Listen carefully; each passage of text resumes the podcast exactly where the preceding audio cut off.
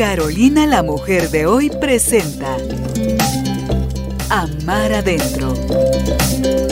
Encuentra tu equilibrio físico, mental y espiritual. Con Licia Aguirre Aguilar, Morena con miel. Hola a todos, bienvenidos a otro episodio de Amar Adentro. Yo soy Licia, su host, soy escritora, soy nutricionista y ya se me olvidó que más soy, soy traductora jurada.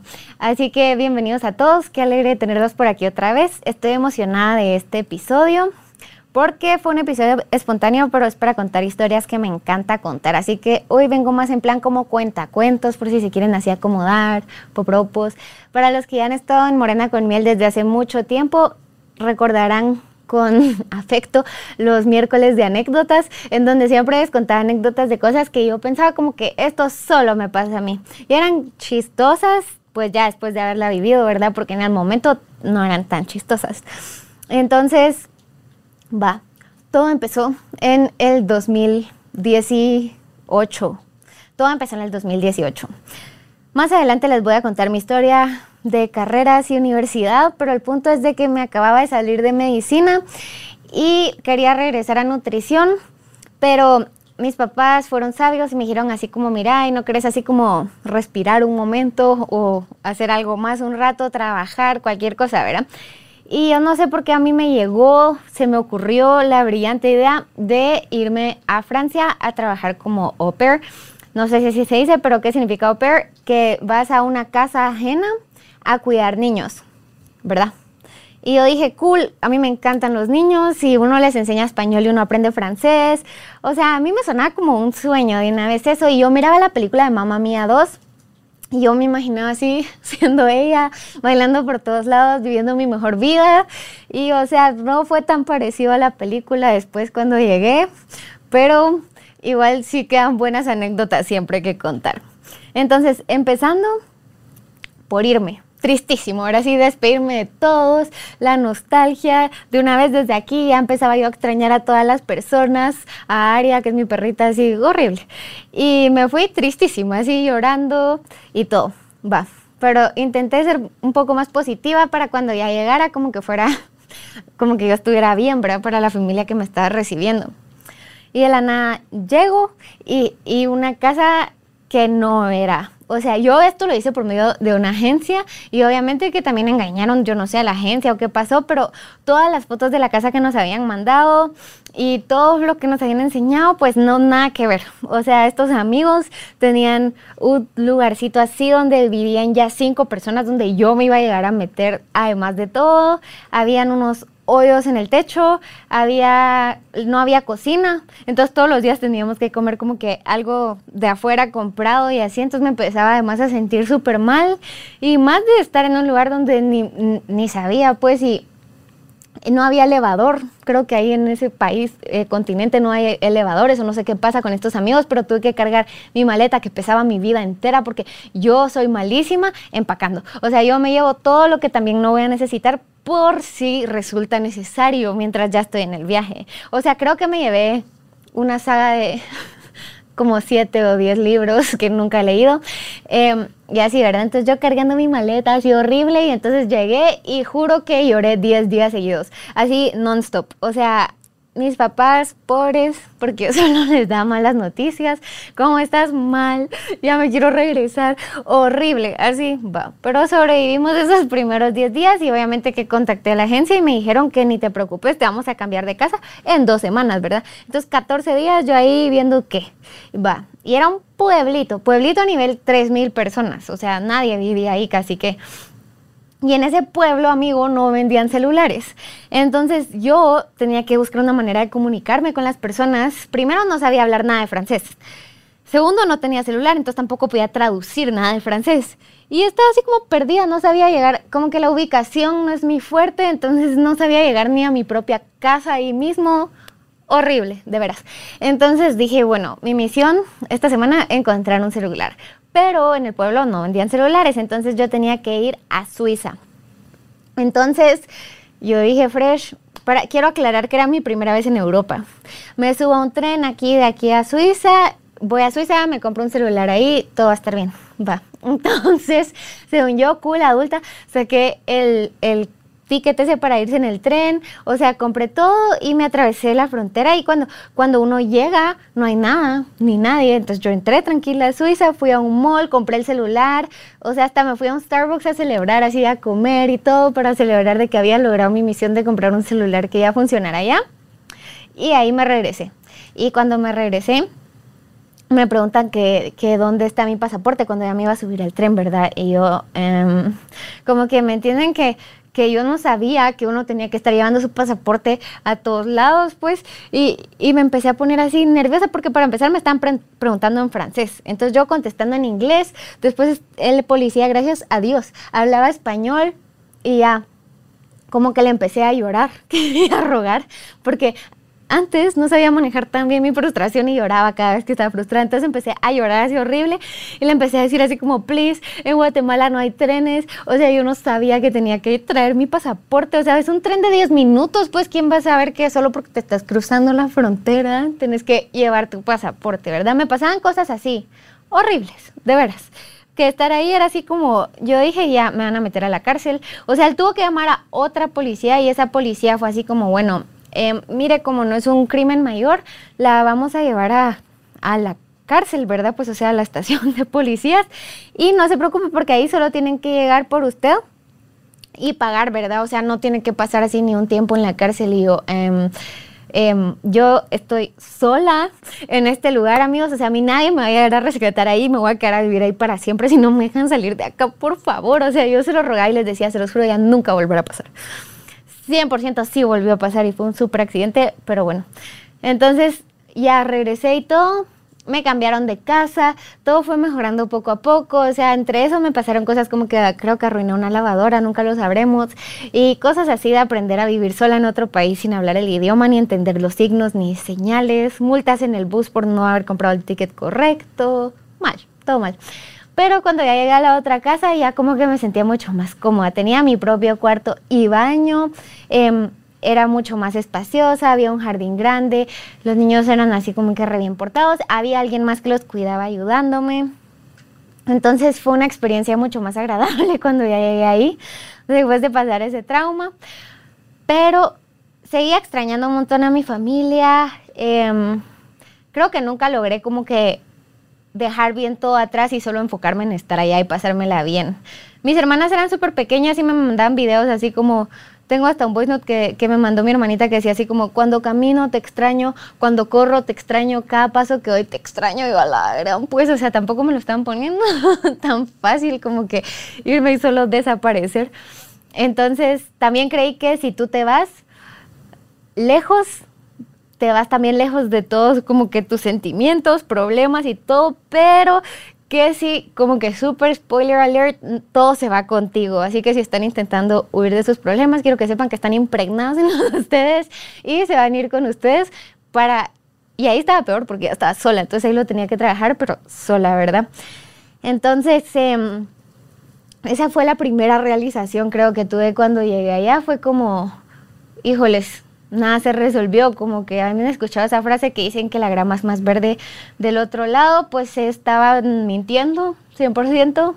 Hay otra frase que dice que la grama es más verde donde uno la riega y esa tiene un poco más de sentido, porque literal me fui al otro lado del mundo y yo seguía teniendo los mismos problemas, las mismas preocupaciones, las mismas cosas que me ponían triste y así, entonces interesante ver cómo a veces tratamos de huir de algo y nos lo llevamos con nosotros. Eh, como que así, overall, la experiencia fue mala, diría yo, en el sentido de que no me gustó estar sola en un país desconocido, con gente que no conozco, viviendo en la casa de otra familia, etcétera, etcétera. Pero también tuvo su parte muy buena, ¿verdad? Que fue que aprendí a estar sola. Y no solo a estar sola, sino que a sentirme bien cuando estaba sola. ¿Y cómo llegué a este estado zen, nirvana, de iluminación? Se preguntarán. Entonces, todo fue porque ya estaba triste muchos días. O sea, ya me empecé a preocupar de mi tristeza, en serio. Y escribía o hacía cosas y en serio solo me, me seguía sintiendo así mal, pues. Entonces eh, dije, bueno, como para mí desde mi punto de vista, y esto no es una definición psicológica, la depresión es estar muchos días tristes y no hacer nada para cambiar eso. Entonces, si seguía estando triste muchos días, solo me iba a deprimir estando allá y sola. ¿Qué iba a hacer? ¿Estar deprimida sola? No, ¿verdad? Entonces dije, bueno, voy a, esforzarme, invertir toda mi energía todos los días para estar feliz. O sea, yo de ninguna manera me voy a ir a dormir sintiéndome abajo de 7. O sea, si me preguntan de 1 a 10 cómo me siento, me voy a sentir arriba de 7. Y ponía alarmas en mi celular, así como va a las 10 de la mañana, a las 3 de la tarde y a las 7, 8 de la noche para como que recordarme cómo me siento. Y si me siento abajo de 7, tenía una lista de cosas que me hacen sentir bien y podía hacer cualquiera de esas como 20 cosas que me hacían sentir bien, eh, como yoga, salir a caminar o ir a comprar algún postre rico. Error, error lo del postre porque subí como 15 libras de peso mientras estaba en Francia, ¿verdad? No me quedaba ni un pantalón cuando regresé acá, pero ajá. Em, leer, escribir, como que tenía varias cosas que me hacen feliz. Entonces ponía estas alarmas y decía, si me siento abajo de 7, hago alguna o más de las 20 cosas que están ahí y me voy a sentir mejor porque me voy a dormir sintiéndome bien. Y empecé así día por día, me metí al curso que les conté en algún podcast pasado que se llamaba The Science of Wellbeing. Están creo que en los episodios de mayo, ajá, por si los quieren escuchar, los que salieron en mayo 2023, por si los quieren escuchar, son, son varias cosas que aprendí estando allá. Eh, esa se llama Técnicas para una mente feliz, si no estoy mal el episodio. Entonces, todo eso fue porque decidí aprender a estar bien. Y es de las mejores cosas que he hecho, en serio, como saber estar bien y estar sola y unir esas dos cosas, estar bien, estando sola, es mi superpoder, porque eso me hace ya no ser que mi felicidad ya no dependa de nada ni de nadie, como que dejé de meter la felicidad dentro de un molde porque eso hacemos muchas veces, es como que no, la felicidad tiene, tiene que ser cuadrada y la tratamos de forzar para que sea cuadrada, pero a veces la felicidad quiere presentarse en tu vida redonda o triangular, no sé, o sea, como que o en formas abstractas que nunca vas a poder ver si lo único que estás esperando es un cuadrado. Entonces empecé a verla de todas las maneras posibles. Empecé a hacer mi diario de gratitud. Eh, empecé a enfocarme en mí y en estar bien. Salí a comer sola, que era algo que nunca había hecho y que eh, ahora puedo seguir haciendo y me gusta. Eh, hace poco escuché a alguien decir que les encanta ir al cine solos y eso es algo que nunca he hecho, pero que ahora está en mis planes. Y mm, a caminar, a hacer así como que cosas por mí misma y fue bien bonito irme conociendo y saber también cómo, dónde está mi centro y cómo regresar a ese centro poco a poco y siendo bien paciente y creo que una cosa que yo siempre hago énfasis es tener también compasión con, nosotros mismos. Em, mi forma de verlo es que nunca te trates como no tratarías a alguien que querés, o sea, o mejor, más fácil, tratarte como tratas a las personas que querés. Digamos, yo siempre pongo de, ejemplo a mis hermanos, porque creo que mi amor hacia mis hermanos es incondicional. Entonces, yo pienso así como, bueno, ¿le estaría diciendo algo así de feo a mis hermanos? ¿O estaría siendo tan dura con ellos cuando cometen un error? ¿O cualquier cosa? Y si la respuesta es no, de una vez ahí, cambio de chip y soy conmigo tan linda y amorosa como soy con la demás gente. Eh, eso es algo que me ha funcionado un montón, por si a ustedes también les funciona y lo, y lo quisieran aplicar. Y bueno, después ya en Francia fue toda una aventura. O sea, hice una amiga mexicana, una amiga canadiense, eh, tenía un amigo de Guate que estaba en París, tenía otro que estaba en Lyon, entonces también ya pude viajar. Eh, también, como ya estaba en Europa, pude conocer Italia, pude conocer Portugal. O sea, como que me abrió las puertas a cosas increíbles. Solo yo estaba en un momento muy enfocada en extrañar y en estar triste, que no, no estaba abriendo los ojos para todo lo que estaba enfrente mío en ese momento, que era muy cool. Como que el estilo de vida allá y todo eso es muy, muy chilero.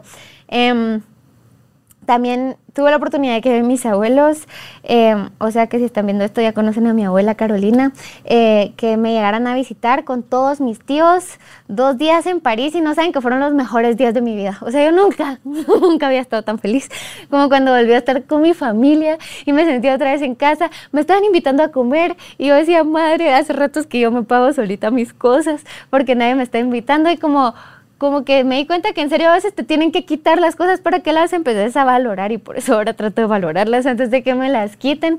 porque fue así como ver a mi papá, fue como, please, please, please, nunca te vayas, please, please. Y él, él es así como que no me lo va a hacer más difícil. Entonces él fue como, no, hombre, vas a estar bien, tú puedes, te veo pronto, no sé qué, así como que súper motivador. Y yo, sí, adiós. Y todo, pero después solo se fueron y yo empecé a llorar así tristísimo, em, de que ya los extrañaba, ya quería regresar. Después llegó mi hermano. Y así tuve varias visitas que fueron, que fueron muy cool y me hizo apreciar también como que el valor de mi familia y lo dichosa que soy de tener una familia tan grande y que me ame tanto y que tenga tan buena relación con, con todos dentro de esta familia, ¿verdad? Después ya les voy a contar última anécdota para terminar, para no extenderme tanto y que está así haciendo una cápsula, pero es otra vez lo del, lo del pasaporte que les conté que sí volvió a pasar que ahí, cabal, cuando se fue mi papá y mis abuelos de París, yo tenía que regresar a mi pueblo, ¿verdad? Entonces, eh, escogí el tren como que más escalas tenía porque yo dije como más barato, pues, para, para mi papá que me está invitando el, boleto. Entonces dije, bueno, voy a escoger lo más barato y escogí estas mil, escalas. O sea, me hubieran visto yo así, quedándome dormida en todas las estaciones de tren, cansadísima, ya estaba oscuro. O sea, fue malísima idea. Pues a veces es mejor pagar por la comodidad, de veras. Entonces, em, ya estaba en la última estación, última estación, que era en el primer pueblo en donde yo había llegado a Francia, donde me engañaron ahí, malos recuerdos. Entonces estaba sentada en una banca y tenía así como que, bueno, mi mochila me la quité y dejé aquí mi maleta y así, y solo cerré los ojos un rato y de la nada en mi subconsciente escuché así como que ya estaban diciendo la última llamada para el tren para ir a, a la estación donde yo iba y yo me desperté pero de un infarto, así, o sea, solo agarré mi maleta, salí corriendo y de la nada solo se cerraron así las puertas y yo vi a lo lejos mi mochila en la banca mi mochila, donde estaba mi celular, mi billetera, los tickets del tren, que fijo, me, o sea, todo mal porque se suben los policías a cada rato a ver que uno tenga su ticket del tren, mi pasaporte, por lo cual yo dije, ahorita me meten a la cárcel, ahorita me meten a la cárcel por no tener mi pasaporte otra vez. O sea, yo empecé a tener un ataque de ansiedad, pánico, estrés en medio del tren de todas las personas. Ahí sí perdí decencia y dignidad y todo lo que yo tenía. Yo me tiré a llorar al piso porque dije, aquí se acabó aquí se acabó mi vida. Tenía dos celulares, entonces tenía uno, iba desde el tren llamando a mi mamá y mi mamá practicando pasar en la pasarela para la grabación de mi hermano del colegio, ¿verdad? Y yo así como, ayuda, y ella no me podía ayudar de ninguna manera, de ninguna manera. Se los juro que ahí sí fue Dios, porque si no, o sea, mm, de ninguna otra manera puedo haber pasado este milagro de vida. Llegué a la estación Iba llorando tanto a tiempo. Una señora me dio un Kleenex y eso es lo más de contacto humano que experimenté en toda Europa, porque ahí sí que no son muy cálidos, así como somos nosotros aquí, eso no pasa mucho. Pero bueno, esta amiga me dio un Kleenex y yo la recordaré por siempre en el tren. Va, pero llegamos a la otra estación y yo solo vi el tren que iba de regreso hacia donde había dejado mi mochila y ni lo pensé. O sea, solo me subí así sin comprar ticket, sin hacer nada. Y de la nada veo y se sube la policía. La policía para revisar que todos tengan su ticket dentro del tren. Y yo no. Entonces lloré tanto, lloré a un nivel en el que la policía ya no me multó y no me hizo nada por no tener el ticket, sino que ellos están intentando ayudarme. Pero ellos están hablando en francés y yo en francés, inglés, español llorando. Entonces no se me entendía así nada. Pero bueno, después de esta gran travesía llorando, llegué de regreso a la estación y este amigo David de, de la estación ahí de Francia, él me había guardado mi mochila con todas mis cosas adentro. No me faltaba nada de las cosas que tenía ahí. Y yo por siempre también llevo a David en mi corazón, em, que tal vez yo nunca lo voy a volver a ver, pero le dije que si regresaba a esa estación le llevaba un chocolate. Así que así se fueron presentando diferentes como personas, situaciones en la vida que me hicieron pensar que los milagros sí existen y también que la gente buena la encontramos en todos lados en el mundo y que eso me iba a seguir pasando hasta que aprendiera a manejar las situaciones así. Así que si quieren saber, también después me volvió a pasar una vez en Francia que me robaron mi billetera y mi Kindle y así, pero lo manejé con mucha más calma. ¿Por qué? Porque este viaje me entrenó para saber cómo lidiar con crisis horribles. Por lo menos si algo aprendí en Francia fue eso, además de aprender a estar bien sola. Así que estuvo súper entretenido. Em, creo que todas las personas deberían vivir solas un tiempo eh, y viajar solas también es una experiencia que te hace sentir como que está cool ir a un lugar del mundo donde no conozcas a nadie nadie te conozca. Eh, y también te ayuda a encontrarte. Y la verdad, mi mejor consejo sería para las personas que aún no han empezado la universidad. Mi abuelo siempre nos dio este consejo y ninguno de, mis, de nuestros tíos o papás está de acuerdo, pero a lo mejor y me hubiera ahorrado varios años.